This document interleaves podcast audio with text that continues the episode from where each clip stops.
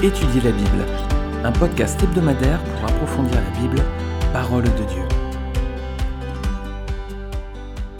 Bonjour à tous. On va aborder un nouveau chapitre du livre des juges. On est au chapitre 13. Alors on n'est pas encore euh, proche de la fin hein, de ce livre. On a encore quelques pans de cette histoire à parcourir. On est donc au chapitre 13, il y a 21 chapitres. Donc on a encore pas mal de choses à voir ensemble. Alors dans ce chapitre 13, on va voir un nouveau personnage, c'est le douzième juge, le, dernier, hein, c'est Samson. Alors voilà comment commence ce chapitre 13, regardez verset 1er. On voit que les Israélites firent encore ce qui déplaît à l'Éternel, et l'Éternel les livra entre les mains des Philistins pendant 40 ans. Alors on va s'arrêter sur ce verset, on va étudier un seul verset aujourd'hui, mais ça va déjà nous accaparer pendant tout le temps de cet épisode. Alors qu'est-ce qu'on peut voir dans ce passage hein? Bah, C'est que l'attitude des Israélites est encore une fois toujours la même, ils retombent dans leur travers, ils oublient très vite les termes de l'alliance faite avec l'Éternel. Alors qu'est-ce qu'on peut déduire de ça, de cette attitude? Encore une fois, ben voilà, tout va bien, l'Éternel les a sauvés, l'Éternel les a bénis, et ben voilà, ils retombent dans leur travers. Deuxièmement, ils s'obstinent à désobéir à Dieu. Ah oui, ils ont du mal à rester obéissants, ils n'y arrivent pas, hein, c'est étonnant. Hein. Mais en même temps, les amis, et nous, hein, est-ce qu'on sait toujours tirer des expériences de nos erreurs? Est-ce qu'on sait toujours en tirer des leçons hein? Ou est-ce que on revient à nos mauvais principes? Et ensuite, est-ce qu'on fait toujours la volonté du Seigneur, les amis? Est-ce qu'on obéit à la parole de Dieu? Est-ce qu'on fait toujours la volonté de notre Père? Hmm, Peut-être qu'on n'est pas irréprochable. Je parle pour moi avant tout, les amis, je suis loin d'être toujours ah, fidèle en toute chose comme j'aimerais l'être, mais voilà, la chair, euh, l'esprit est bien disposé, mais la chair est faible, comme dit la parole. Alors c'est une lutte constante hein, qu'on vit, hein. toujours la, la, tentation de, voilà, parfois désobéir ou de faire d'autres choses, etc. Nous sommes tiraillés toujours. Hein. Nous serons libérés lorsque nous serons euh, dans l'éternité avec le Seigneur. Là, tout sera fini, il n'y aura plus de tentation, plus de péché, et on pourra euh, vivre une parfaite communion avec le Seigneur. En attendant, c'est la bataille, les amis, c'est la guerre avec la tentation et le péché, et on doit lutter chaque jour. Alors, quelle est la conséquence de leur mauvais comportement? Ben voilà, l'Éternel les livre entre les mains du peuple des Philistins. Et ça va durer, les amis, regardez combien de temps? 40 ans. Alors, Israël avait connu des périodes de paix de 40 ans hein, dans le livre des juges. On l'avait vu à l'époque de Déborah, hein, juge 5, verset 31 et puis ensuite à l'époque aussi de Gédéon, juge 8, verset 28. Mais maintenant c'est l'inverse. Eh oui, ils ont désobéi, donc ils vont subir la domination de leurs ennemis pendant 40 ans.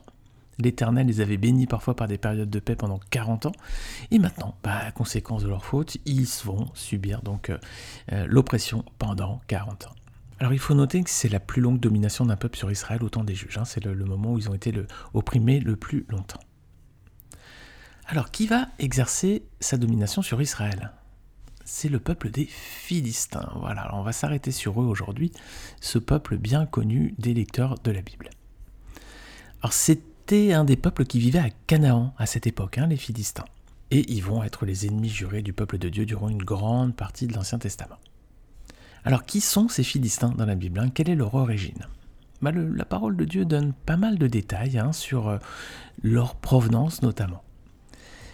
Pour connaître leur origine, il faut revenir euh, à la Genèse, hein, qu'on avait étudié euh, ensemble dans Étudier la Bible. C'était le premier livre qu'on avait étudié, évidemment. On avait commencé par euh, le premier livre, hein, tout simplement, la parole de Dieu. Alors, ce qu'on voit dans la Bible, Genèse chapitre 11, c'est qu'après le déluge, Noé a eu trois fils Sem, Cham et Japheth. L'un de ses fils, Cham, va pécher contre son père. Regardez, on va lire Genèse 9, versets 18 à 28. Les fils de Noé qui sortirent de l'arche étaient Sem, Cham et Japheth. Cham fut le père de Canaan. Voilà quels sont les trois fils de Noé. Ce sont eux qui ont peuplé toute la terre. Noé commença à cultiver le sol et planta de la vigne. Il but du vin et devint ivre, si bien qu'il se dénuda au milieu de sa tente. Cham, le père de Canaan, vit la nudité de son père et en parla à ses deux frères qui se trouvaient à l'extérieur. Alors Sem et Japheth prirent un manteau, le mirent sur leurs épaules, marchèrent à reculons et couvrirent la nudité de leur père.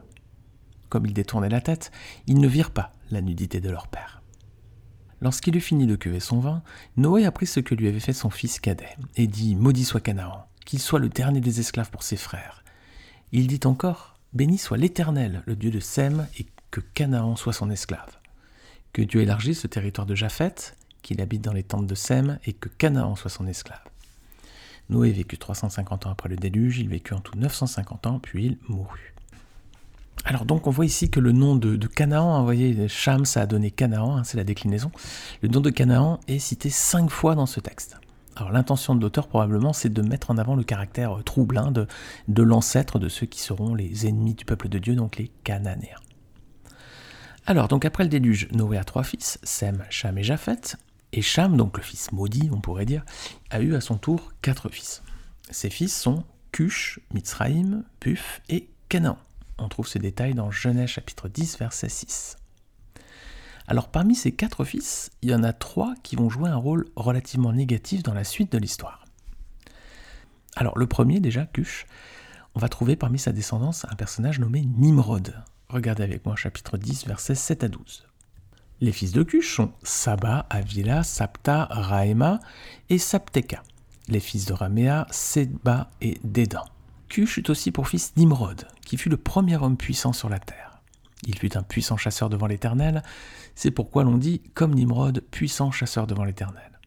Il régna d'abord sur Babel, Érec, Akkad et Calné dans le pays de Shinéar. C'est de ce pays-là que sortit Assur, il construisit Ninive, Rehoboth-Ir, Kalash et Resen entre Ninive et Kalash, la grande ville. Alors déjà, on voit la descendance de Kush, c'est euh, donc Nimrod, hein, un personnage important, le premier euh, super-héros de l'histoire, en tout cas le premier héros puissant, hein, c'est ce que dit la parole. Donc c'est un personnage qui a régné sur Babel.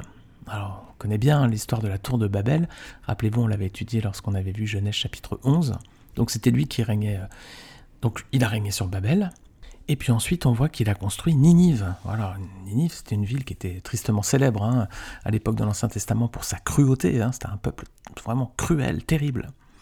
Mais malgré tout, ce peuple se convertit. Rappelez-vous, à l'époque du prophète Jonas, le prophète Jonas va aller à Ninive et par sa prédication, euh, toute la ville entière va se convertir. Alors, ça, c'est pour la descendance de Cush, l'aîné donc de Cham. Ensuite, son deuxième fils, c'est Mitzraïm. Alors là, vous allez voir que parmi les descendants de Mitzrayim, on va avoir un détail très intéressant. Lisez avec moi Genèse 10, versets 13 à 14. Mitzrayim eut pour descendants les Ludim, les Anamim, les Liabim, les Naphtuim, les Patrusim, les, les Kachluim, dans son tissu, les Philistins et les Keftorim. Alors là, c'est un détail très intéressant. Donc, on a les Philistins, hein, donc c'est la descendance de Mitzrayim, et on a aussi les Keftorim. Alors, les Keftorim, ça veut dire les habitants de la Crète. Et vous allez voir que c'est important parce qu'on va y revenir un tout petit peu plus loin. Donc pour les quatre fils de Cham, on a déjà le premier, Cush, dont la descendance sera notamment Nimrod. Hein. Ensuite pour Mitzraïm, la descendance sera les Philistins et les Keftorim. Le troisième fils, Puf, il n'y a rien, donc tout va bien. Et par contre, le quatrième enfant, donc c'est Canaan, donc la descendance de Canaan, dernier fils de, Cham, va donner son nom au peuple cananéen. Ce sont eux qui vont peupler notamment la région de Gaza, mais aussi Sodome et Gomorre. Regardez Genèse 10, versets 15 à 20. Canaan eut pour descendant Sidon, son fils aîné, et Heth, ainsi que les Jébusiens, les Amoréens, les Gergasiens, les Éviens, les Archiens, les Siniens, les Arvadiens, les Tsémariens, les Amathiens. Ensuite, les clans des Cananéens se dispersèrent. Le territoire des Cananéens allait de Sidon, du côté de Guérard jusqu'à Gaza, et du côté de Sodome, de Gomorre, d'Anma et de Tseboïm jusqu'à Lécha. Voici qui sont les fils de Cham, groupés par clan et par langue, dans leur territoire et leur nation. Alors voilà, ici on retrouve euh, certains noms. Hein. donc euh, Gaza, on va y revenir hein, lorsqu'on va étudier euh, donc Samson dans les prochains versets. Donc on trouve ici Gaza, mais aussi Sodome et Gomorre, et on trouve aussi les Jébusiens, qui est le nom d'origine de Jérusalem aussi. Hein. C'est le peuple au départ qui a fondé Jérusalem. Donc on en sait déjà un peu plus sur ces Philistins, mais il y a d'autres passages qui détaillent leur origine. En fait, les Philistins, ce ne sont pas un peuple qui sont nés sur le territoire de Canaan. Ils sont originaires d'un autre endroit. Regardez avec moi Amos chapitre 9 verset 7. N'êtes-vous pas pour moi comme des Éthiopiens, Israélites déclare l'Éternel? N'ai-je pas fait sortir Israël d'Égypte comme j'ai fait sortir les Philistins de Caftor et les Syriens de Kyr Ah, les Philistins donc qui venaient de Caftor et Caftor, on avait vu, c'était la Crète. Voilà. Donc ce sont des peuples qui viennent tout d'abord de la Méditerranée, mais un peu plus au nord qu'Israël. Alors, ils étaient déjà installés en Canaan à l'époque d'Abraham. On trouve cette, ce passage dans Genèse 21, versets 22 à 34 notamment. Et c'est quand euh, Abraham fait une alliance avec Abimelech à Beersheba. Et puis on lit alors verset, je vais lire verset, euh, à partir du verset 32 dans Genèse 21. Ils conclurent donc une alliance à Beersheba, puis Abimelech se leva avec Picol, le chef de son armée, et ils retournèrent dans le pays des Philistins. Voilà, Abraham planta des tamaris à Beersheba, et là il fit appel au nom de l'Éternel, Dieu d'éternité. Abraham séjourna longtemps dans le pays des Philistins. Voilà, donc déjà à l'époque de la Genèse, cet endroit était appelé le pays des Philistins, et on voit que Abimelech donc retourna hein, dans le pays des Philistins. Donc ce peuple installé en Canaan était originaire de Crète. Alors comment ils sont arrivés là? Eh bien l'histoire nous montre qu'ils sont arrivés euh, par la mer. Ils ont été refoulés d'Égypte. En fait, ils sont sortis de Crète, ils ont voulu s'installer en Égypte, mais ils se sont fait repousser et ils sont arrivés en Canaan. Alors c'est ce que nous dit la Bible version second 21 dans son édition avec les notes archéologiques. Voici ce qui est mentionné. Les textes égyptiens suggèrent que les Philistins faisaient partie d'un grand mouvement de migration de tribus diverses, originaires de la région de la mer Égée et appelés peuple de la mer. Ils ont tenté de pénétrer en Égypte en laissant un spectacle de désolation sur leur passage. Arrivés aux frontières de l'Égypte vers 1177 avant Jésus-Christ, ils ont été refoulés par Ramsès III et ont battu en retraite à Canaan, où ils se sont installés dans des régions précédemment conquises dans une portion de Choix, la côte sud-ouest de la future Philistie. Donc, clin d'œil de l'histoire, hein, Cham avait quatre fils. Et eh ben, les descendants de son deuxième fils, les descendants de Mitzraïm, sont venus s'installer sur le territoire qu'occupait leur, leur, cousin, finalement. Hein. C'était les descendants du quatrième fils de Cham, qui s'appelait donc Canaan. Voilà, donc c'est un peuple qui s'était installé sur ce territoire après avoir été refoulé d'Égypte. Et puis donc, ils, avaient prospéré hein, dans ce territoire de Canaan. Alors, lorsque Dieu va donner ce pays à Israël, il va ordonner aux Juifs de chasser les nations qui y habitaient, dont, bien entendu, les, Philistins. Regardez avec moi, Nombre 33, versets 50 à 56. L'Éternel dit à Moïse dans les plaines de Moab, près du Jourdain, vis-à-vis de Jéricho. Transmets ces instructions aux Israélites. Lorsque vous aurez passé le Jourdain et que vous serez entrés dans le pays de Canaan, vous chasserez devant vous tous les habitants du pays. Vous détruirez toutes leurs idoles en pierre et en métal fondu, et vous éliminerez tous leurs hauts lieux. Vous prendrez possession du pays et vous vous y établirez, car je vous ai donné ce pays pour qu'il soit votre propriété. Vous partagerez le pays en tirant au sort en fonction de vos clans. À ceux qui sont plus nombreux, vous donnerez une portion plus grande, et à ceux qui sont moins nombreux, vous donnerez une portion plus petite. Chacun possédera ce qui lui sera attribué par tirage au sort. Vous le recevrez en propriété selon les tribus de vos ancêtres.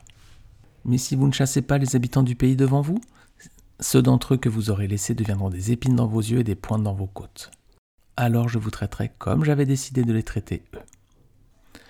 Alors malheureusement Israël va désobéir, il ne va pas chasser tous les habitants du pays. Si vous êtes un, lecteur attentif de la Bible, ou si vous écoutez aussi ces podcasts, hein, on en a parlé récemment, donc c'était dans Juge chapitre 1er, vous pouvez relire Juge 1 verset 21, on voit que ben voilà, Israël ne va pas chasser les Cananéens de ces territoires, et conséquence, ben comme l'avait dit l'Éternel, le peuple des Philistins va rester un ennemi juré d'Israël durant la période de l'Ancien Testament.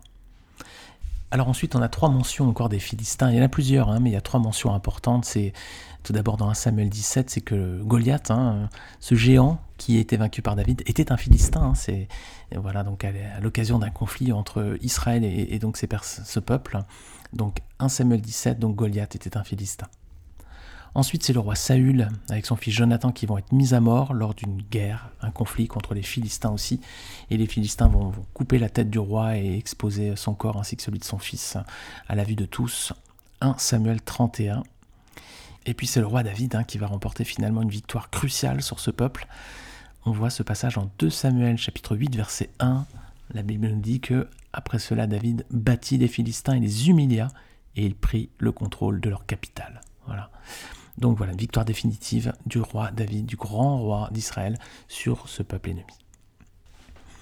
Alors les Philistins, donc, qui sont aussi pour nous une, image, hein, l'image des dangers qui peuvent menacer les chrétiens aujourd'hui.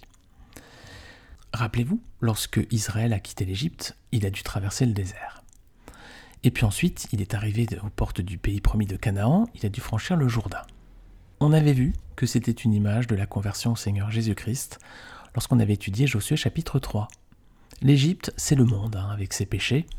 Le désert, c'est ce moment, cette période d'incertitude entre le moment où on a envie de quitter le péché, on sent l'appel de Dieu, et notre conversion. Le Jourdain, c'est la conversion. Là, c'est quand on donne son, cœur au Seigneur Jésus-Christ. On comprend hein, qu'il est le Fils de Dieu, euh, vraiment incarné, qu'il est venu euh, donner sa vie pour nous sur la croix, pour euh, expier nos fautes, tous nos péchés. Et puis qu'ensuite il est ressuscité, hein, et qu'aujourd'hui il est assis à la droite de Dieu. Alors ça, c'est quand on a compris cela et quand on donne son, cœur au Seigneur Jésus-Christ, voilà, on franchit le Jourdain, c'est la conversion. Et donc après, le pays promis, bah, c'est la vie chrétienne. Voilà. Alors, les Philistins, rappelez-vous, ils sont arrivés comment? Eux Par la mer. Parce qu'ils ont été chassés d'Égypte, ils sont arrivés par la mer. Ils sont donc pas entrés dans le pays promis en passant par le Jourdain. Donc ça veut dire qu'ils ne sont pas convertis, hein, si on reprend cette image. Donc ils symbolisent quoi? C'est des gens qui sont dans le pays, mais qui n'ont pas franchi le Jourdain, donc il n'y a pas de conversion. Alors, ils peuvent représenter donc deux images hein, pour les chrétiens.